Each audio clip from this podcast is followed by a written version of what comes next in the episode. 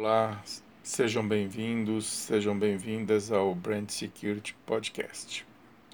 Hoje eu quero falar com vocês sobre imagem e reputação.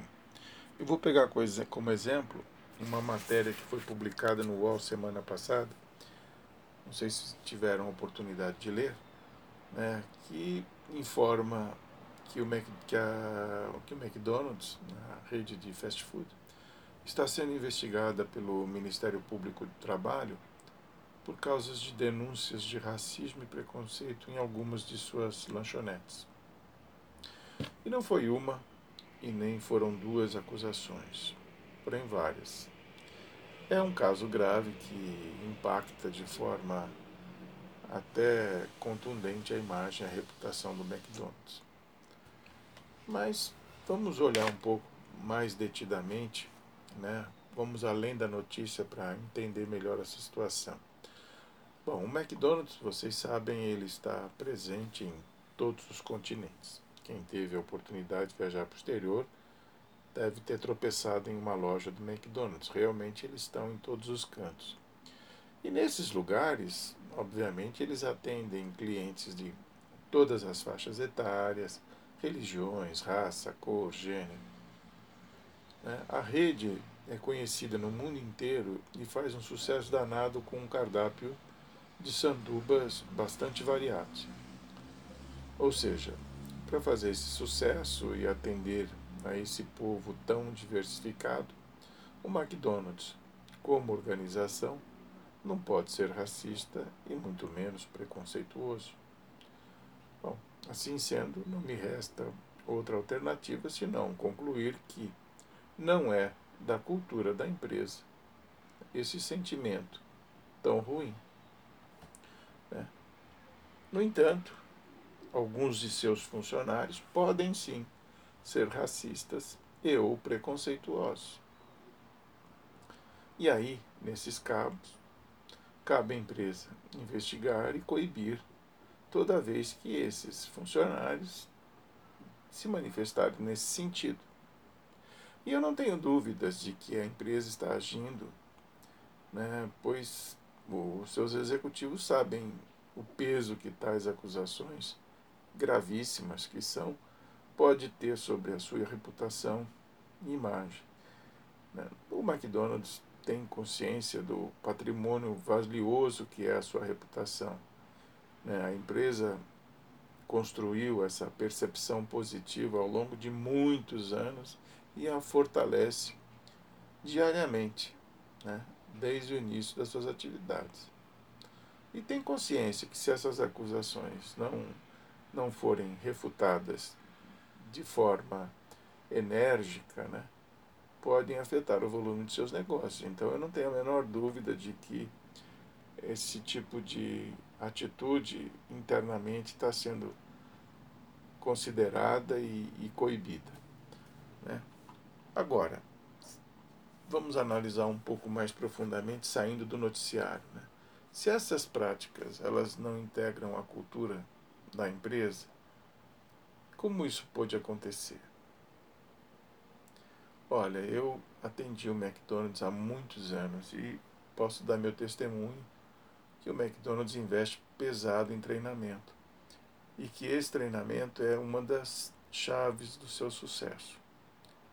O jovem e a jovem, quando entram na empresa, passam por um período bem longo de treinamento, todo ele supervisionado, que vai de limpar o chão a preparar e montar os diferentes sandubas que a franquia produz.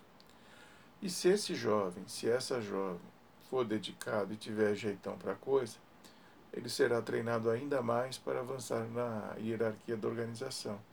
É assim que, que as coisas lá funcionam. Se o cara tem talento, ele desenvolve uma carreira dentro da organização. Existem vários exemplos no McDonald's assim. Mas então vamos voltar à pergunta, né? Se tem esse treinamento, ele é supervisionado e é rigoroso, né? Como esses casos né, de racismo e preconceito podem então ter acontecido, né, passado desapercebido?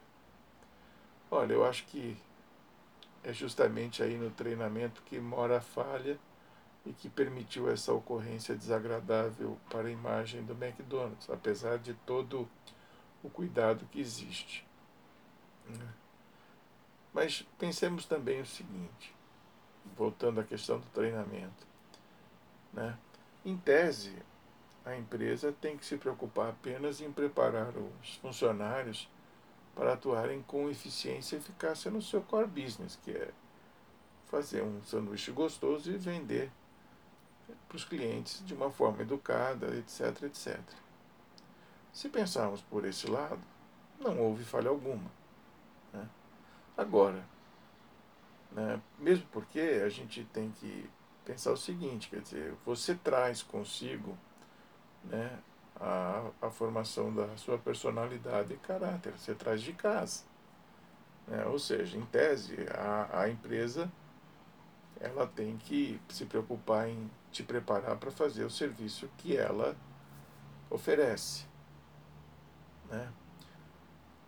Esses é, sentimentos racistas e preconceituosos até é, o, o indivíduo não deveria né, trazer com ele de maneira alguma. Aliás, ele não deveria nem ser sentir esse, essas coisas, porque ou praticar essas coisas, né?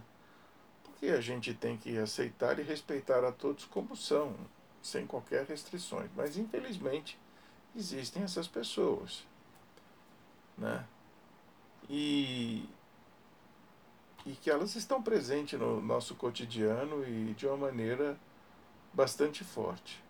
Por vezes, é certo, não é possível detectar esse se um indivíduo é racista ou preconceituoso durante as entrevistas e nem no dia a dia, né? porque existe uma lei que pune rigorosamente o racismo e o preconceito.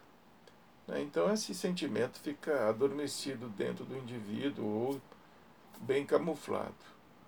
Às vezes surge uma oportunidade e eles escapam, né? E acontece, você percebe que o cara não era aquele cara que você imaginou que fosse. Né? Agora, o McDonald's não é o único né, e nem exclusivo né, com esses casos. Porém, ele, ele serve para mostrar a necessidade né, de se agregar aos treinamentos dos funcionários né, uma imersão na cultura da empresa né, e nos seus valores. Né, porque quase 100% das empresas aceitam a diversidade. Hoje em dia não dá para você escapar dela. Né? Não deveria nem no passado, mas hoje em dia mais ainda. Né? Porque as empresas, de uma forma geral, e deveria ter sido sempre assim, deveriam preocupar-se com, com o talento. Né? Não importa a cor da pele, a religião, o gênero ou a necessidade especial do candidato ou funcionário. Se o cara tem talento para aquilo que você precisa, ele deveria ser contratado e apoiado na execução da sua tarefa. Né?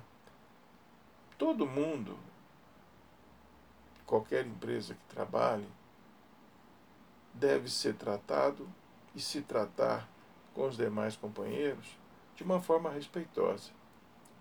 As chefias, sobretudo, elas são espelho, né, referência para os subordinados. Eles, como chefes, não devem fazer e muito menos permitir que façam qualquer ação racista ou preconceituosa no ambiente de trabalho.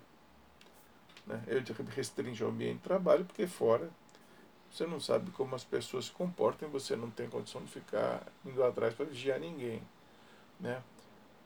Agora é importante que a gente saiba o seguinte, o público interno, ele desempenha um papel importante na percepção de imagem e reputação de qualquer empresa. O funcionário, o público interno, ele é a cara da empresa nos diferentes ambientes que frequenta.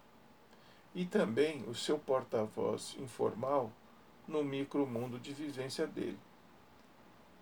Né? Então, porque é sempre assim, ah, onde trabalha? Ele trabalha em tal lugar. Bom, ali se o cara é bonzinho ou, ou malzinho, você já tem uma percepção do, do cara.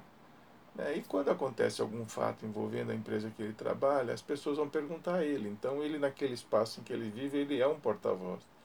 Então, é importante que ele seja bem informado e informado né, do que a empresa pensa sobre determinados temas. Né. Por isso, né, o funcionário deve ser sempre muito bem treinado e muito bem preparado e conhecer de ponta a ponta a visão e a missão uh, da empresa em que trabalha. E se ele não compactuar com essas orientações, missão, visão e valores, certamente eles serão um peixe fora d'água no ambiente de trabalho. E, sim, um risco para a imagem e reputação de qualquer empregador. Porque o, o cara que não gosta do lugar onde ele trabalha, onde ele não se adapta àquele lugar, né, ele não tem nada de bom para falar dali. Então o ideal é que ele não entre, ou se não se adaptar, que saia fora. Né? O que não pode deixar é que aconteçam ocorrências como essa que foram verificadas estão sendo investigadas. Tá ok? Abraço a todos.